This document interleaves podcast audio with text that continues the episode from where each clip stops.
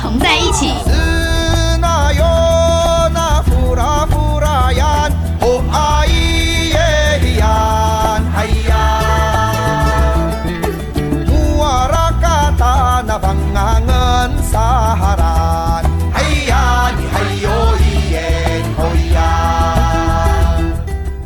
我们再一次的欢迎我们的听众好朋友们回到 FM 九三点一台北广播电台午后 Wonderland 的节目。现在来到的是当我们同在一起单元节目，我是你阿美族的好朋友赛，我是北漂族 Elson，今天又要带大家来散步了。对，我们一个礼拜就来一次嘛，好像有点有点密集在。散步很好，可是 而且光北投就可以散很多步。这次我觉得北投哈真的很精彩，北投是一个非常有故事的地方，嗯，所以台北市政府才会把吴伟强博物馆几个重要的点，包括了万华，包括了我们北头，对，都把它列入这吴伟强博物馆的区域里面哦。嗯，那我们今天呢要带我们的好朋友们。就好好的来走一下北头。我记得好像三月的时候，我们有带过听众朋友们走北头嘛？是，嗯、呃，那个时候也带大家走北头，有走到什么公园啊？中心新中心新村。对，我们去那个嗯新北头车站。对，然后我们再去中心新村，都是非常有历史的地方。是。那我们今天去的这个位置呢，它的历史更久远。嗯哼。我们可以久远到可以讲到。十六世纪吧，十六世纪，OK，现在已经二十一世纪，对不对？都要走进二十二世纪了。嗯，好，我们这是十六世纪的这个故事哈。我们今天要带大家去到的这个地方呢，叫做北投社三层起公园。是三层起公园前阵子很有名，有很多的花海，对不对？知道哈，嗯，这个地方应该是这几年因为台北市政府把它规划成公园之后，好像是二零。一七年吧，好，那个公园成立，然后就把它命名叫做北投社三层旗公园。是，那这可能也是国内第一个有用原住民的社社名做公园的。这个地方性的公园是好，是社区型的这个公园。那它呢，把它打造成像是北海道的富良野。嗯，武赛姐，你可不可以先跟我们讲一下什么是社的概念，在这个区域里面是什么意思？好，社在我们文献里面呢，哈，你如果看那个十六世纪清朝开始的文献，你会看到两个很重要的单元的字，叫社，嗯，或者是庄。那文献里面讲到的社呢，是讲原住民的部落啊哈，就原住民居住的这个地方呢，它叫做社。是。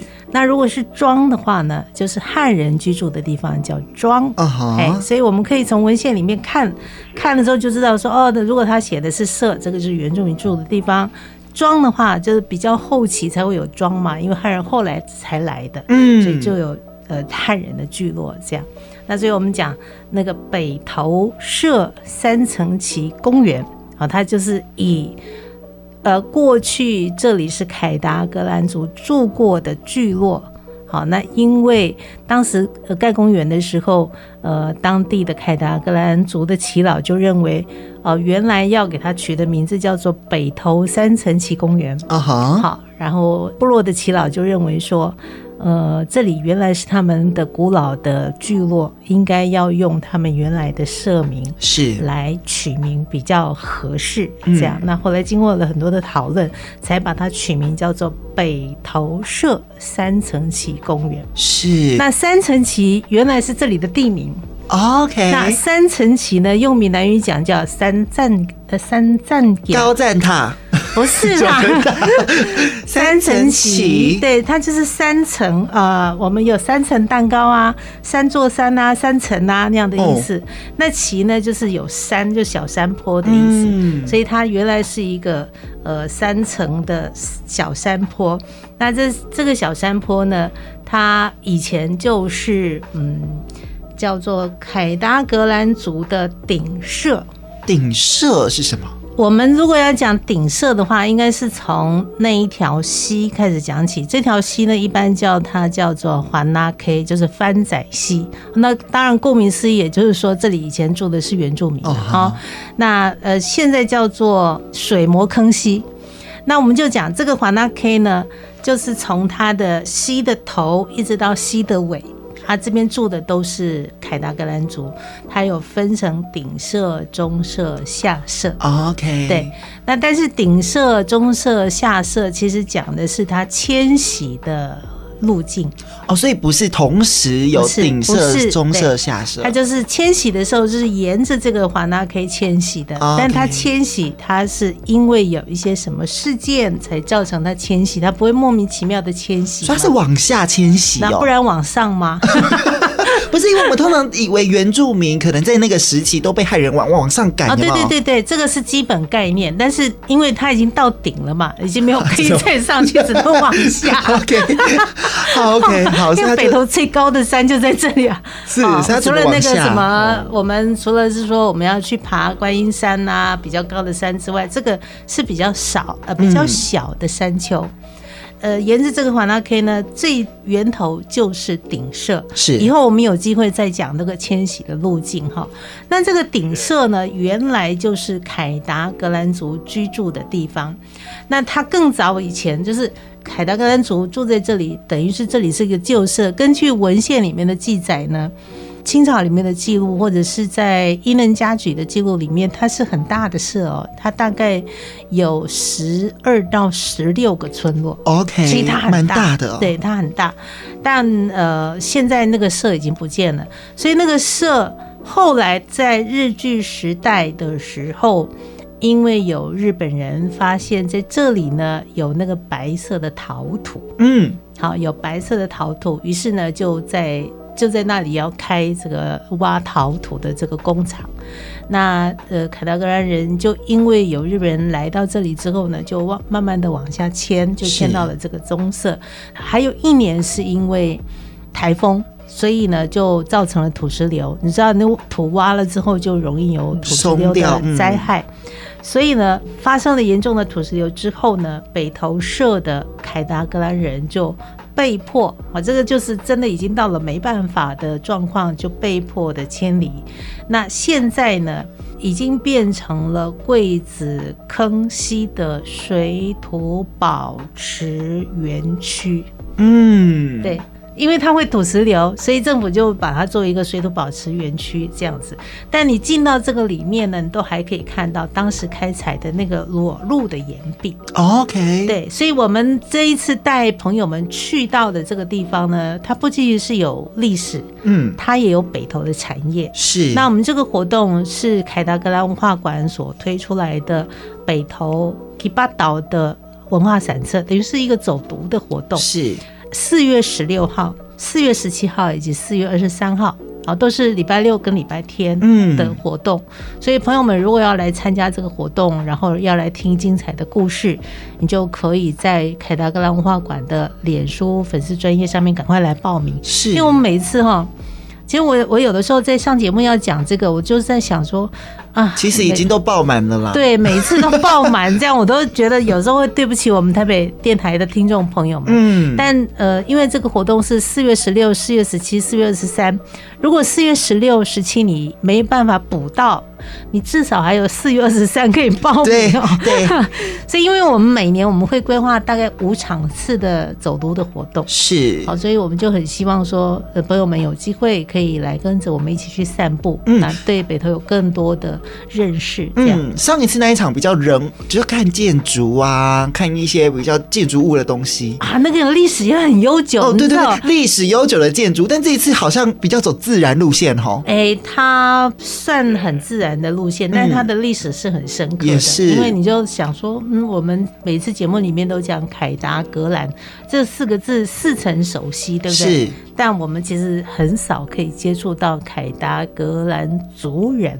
嗯，你看，因为甚至认识有阿美族嘛，像五赛就是阿美族嘛，是啊，还有我们电台的小蔡啊，小蔡是台湾族，还有我们的那个主持人阿布啊，是布农族的，布农族啊，对不对？啊，然后我们还有很多泰鲁格族的族语老师啊，呃呃，其他的族群萨奇莱雅也都在我们电台里面服务过哈。所以凯达格兰族几乎大家都很陌生，就知道有个凯达格兰大道。所以我们从三月的时候在做，当我们同在一起的时候，可能很多的听众朋友还是听得雾煞煞的这样。对 对，可是。吴赛姐，我有一个疑问：既然这个凯达格兰族人嗯比较少了，嗯、那他们怎么？而且您也说过，政府其实现在没有就是承认现在有凯达格兰族，嗯、那你们到底都从哪里找到这一些人的啊？哦，你说凯达格兰人吗？对啊，应该这样说哈。凯达格兰文化馆在呃十九年前，呃，应该二零零二年的时候成立。那当时在建馆的时候呢，就有听取了地方的意见。当然也我们在盖这个馆的时候，也做了基本的呃田野调查。嗯，所以就知道了，在北投的这个位置呢，其实是凯达格兰人过去他的旧社嘛。是，所以才会把这个地方的文化馆呢，把它命名为凯达格兰文化馆。那这个意思是什么呢？我们可以直接就叫做台北市原住民文化馆就好啦。为什么我们叫凯达格兰文化馆呢？主要是还是遵从了原住民的习惯，因为原住民到了一个地方的时候，会先跟这里地方的神灵啊，好，先来打一声招呼，然后再去找当地的耆老啊、长辈们打招呼，说：“哦，我来了。”这样。那像这种习惯，在国外的南岛民族里面也是这样。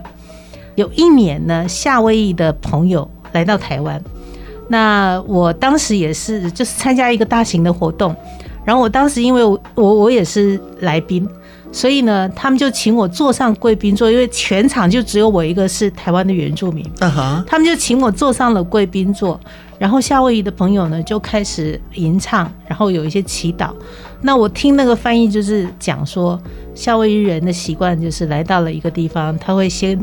跟在地的自然的或者是神灵的祖灵的先打招呼，说我们是从哪里来的人啊？我们今天来到这里做客啊，希望你能够接纳我们这样。然后才把我介绍上去，等于是我是台湾原住民的代表，这样。Uh huh. 那我们在做凯达格兰文化馆，当时新建的时候取名字，也是遵从原住民的习惯，到了一个地方先跟当地人打招呼，啊哈、uh，huh. 所以才会把它取名叫做凯达格兰文化馆，以代表它是在地的原住民的文化馆。这样是 OK，可是就像之前吴三姐讲的。凯达格兰文化馆里面不只有凯达格兰族的文物展示，是而是因为它刚好就设置在这边，所以我们为了尊重原本住在这边的人，就像是北投社三层起公园，为什么要叫北投社？是，因为当时这边就是一个北投社的所在地，所以我们就称为北投社三层起公园。对，你看你好棒棒，很多的朋友们哦，对北投的印象真的就只有泡温泉哦，对。再来就是吃美食，吃美食。最近这几年呢，因为我们台北市政府就力推北投的无围墙博物馆，所以慢慢的就会对北投温泉博物馆有印象啊，然后新北投车站有印象，嗯、哼然后再来凯达格兰文化馆，再来上次我们介绍到的北投中心新村，这样是。那这一次呢，我们就再把。我们走的这个路呢，走远一点，就走到了北投的凯达格兰族他以前居居住的地方，就是我们今天讲的三层旗。嗯，那三层旗其实更老一辈的北投人哈，你知道他们其实不大喜欢呃三层旗。为什么？虽然以前这里是旧社，但是呃日据时代的时候，刚刚不是讲说呃台湾的工矿公司有在这里弄了一个什么？陶瓷厂，然后更早以前还有日本人在这边挖矿，然后有陶瓷厂，然后经过了土石流之后呢，呃，海达格兰人迁走，然后就变成了公墓。哦，OK，你在听历史的时候就觉得怎么怎么那么跳这样？对啊，对，它曾经是北投的第三公墓，所以呢，北投人会叫这里叫做龟仔坑，就是鬼仔坑。哦。就是现在三层起公园的所在地啊，它的前它的前身，我们现在看的那个花海的地方，就是以前的龟仔坑。另外那 好可怕哦，但是但是是历史的这样，对，它是历史，现在已经没有了啦，没有了哦，因为呢，这个就是我觉得台北市的。公务人员呢，就还蛮有创意的啦，哈！你不要这样笑，还就至少在这个部分，我们就觉得他做的非常好。那当时就把这个墓地呢转为公园，这个是台北市一个很重要的政绩，嗯，好，所以他过去的那种鬼仔坑的印象，大家就慢慢的忘记了。而且现在最常被提起来就是，哦，他有像那个北海道富良野的花海一样的景色。你知道他每年的十一、十二月是他第二期的花海。然后第一期的话，我们刚刚结束二月三月的时候，啊哈，就很漂亮。所以现在去已经没有花了吗？现在还是有花，但没有开的像那个花海期的时候，花期的时候那么漂亮。是，你知道有去过北海道的朋友们。最喜欢去的季节也是这个季节，嗯，花开的就整片原野这样很漂亮。是，所以呢，我们在上半段先跟大家介绍一下这一次走读的活动，我们会到这个三层起公园。那我们待会呢，因为不止只有这一站吧，应该还有很多站会走，对不对？对。所以下一段呢，我们节目当中要再跟大家分享，这一次在四月十六、十七跟二十三号会在这个凯达格兰馆出发。那我们要到哪里去走读呢？待会来来告诉你喽。Ladang air tuh jaya burayak, iradang.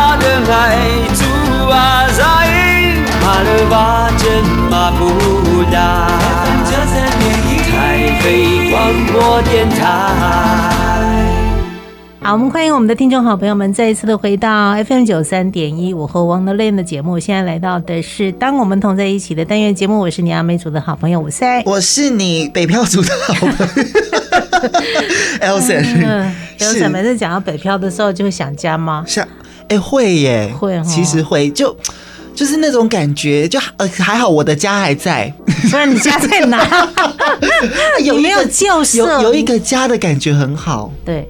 对，你看，呃，我每次去拜访那个凯南格兰族的老人的时候，他们就是有一点哀伤、伤心啊。对，就是说，第一个，他们很难过的是，政府到现在还没有承认他们是原住民族，对，一支，他们被广泛的纳入了平埔族群。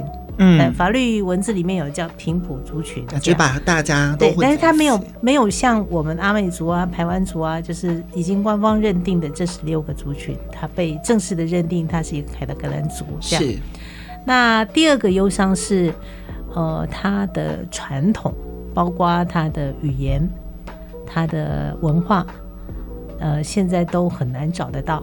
嗯，那语言部分现在有一些年轻人正在努力的复振，是、哦，所以老人家也觉得说还有值得欣慰的地方，是这样子。所以我每次去拜访他们的时候，他们都在讲说：“哦，还好你你在凯达格兰文化馆，这样，嗯，说我们就就尽力啊，哦，把那个凯达格兰族我们所知道的故事啊，哦，分享给我们的台北市的市民。嗯，也希望我们的朋友们，如果是你假日啊。”周间呐、啊，你有空，除了礼拜一之外，哈，我现在都在，好，你都可以来凯达格兰文化馆 找你玩，来找我玩，OK 的。我们曾经有一年哦，去年我们办了一个凯达格兰族的这个呃聚落的展览，好，叫台北从我们开始。后来我办了那个展之后呢，就有一个年轻人，他应该是士林，好，他说他是士林来的，他就是因为看了我们那个展之后呢。他就跑来找我。啊哈，他就说看了这个展之后，我非常感动。他就把他家的族谱拿出来，嗯，说我的祖先就是凯达格兰族，啊，真的，啊，对。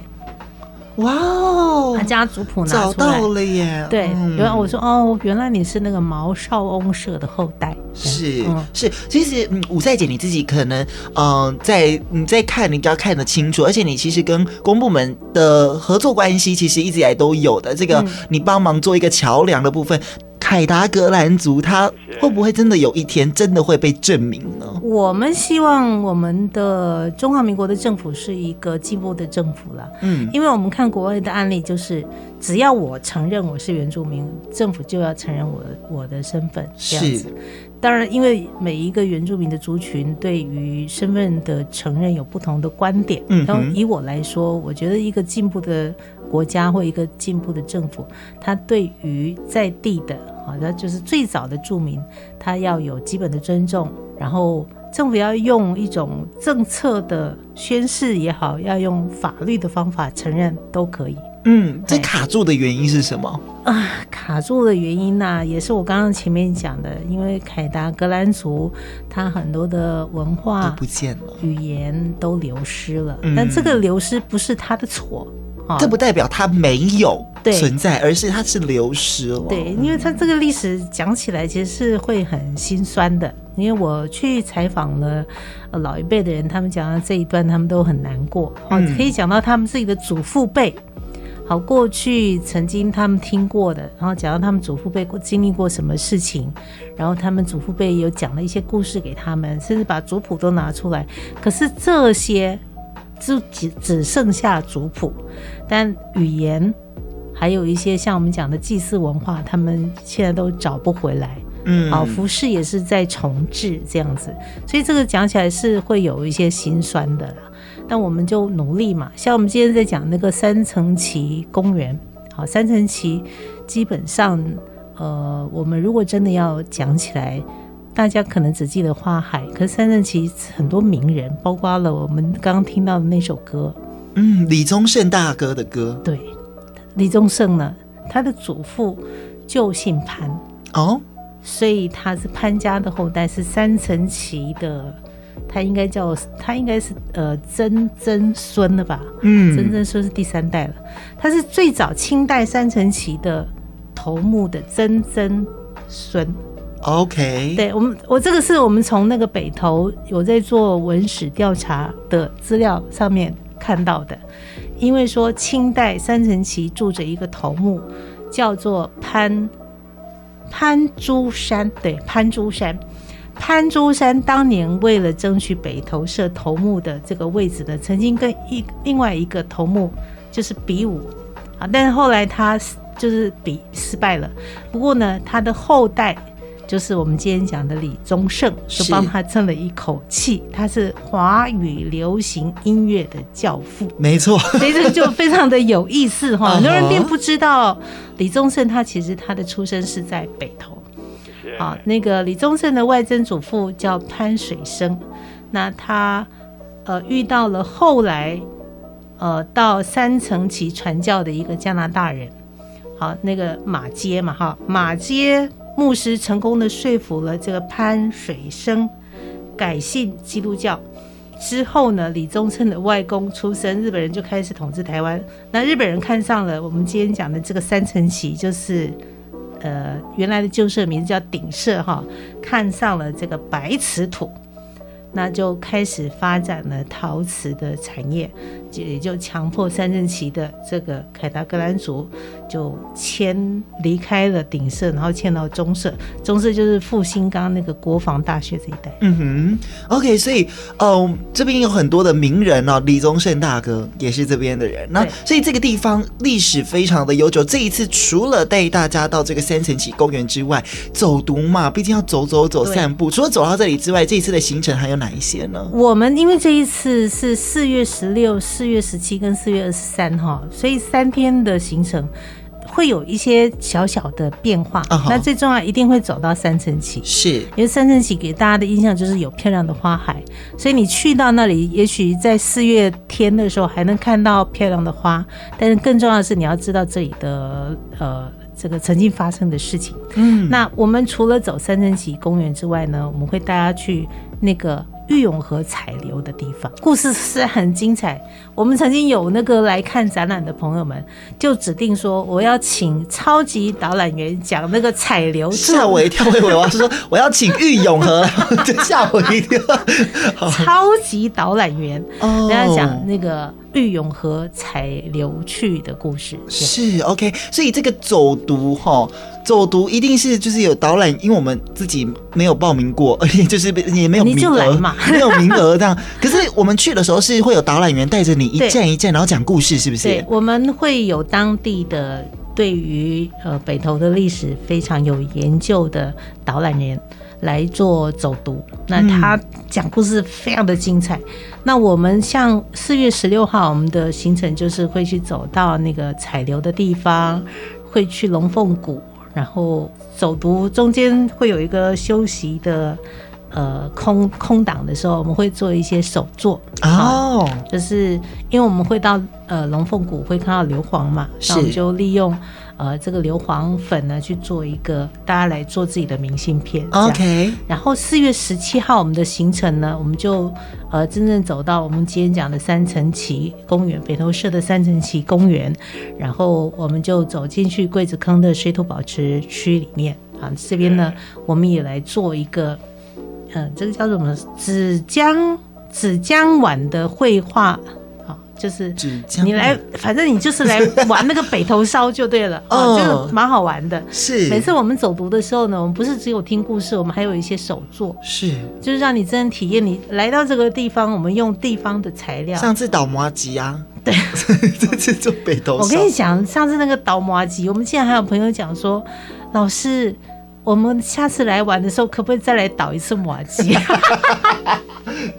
很有趣、啊，没有那么多马吉可以倒，好不好？很有趣。哎、欸，你刚刚五赛姐讲到北头烧，什么是北头烧？嗯、我们只听过铜锣烧啦，西北马吉烧。你是小叮当吗？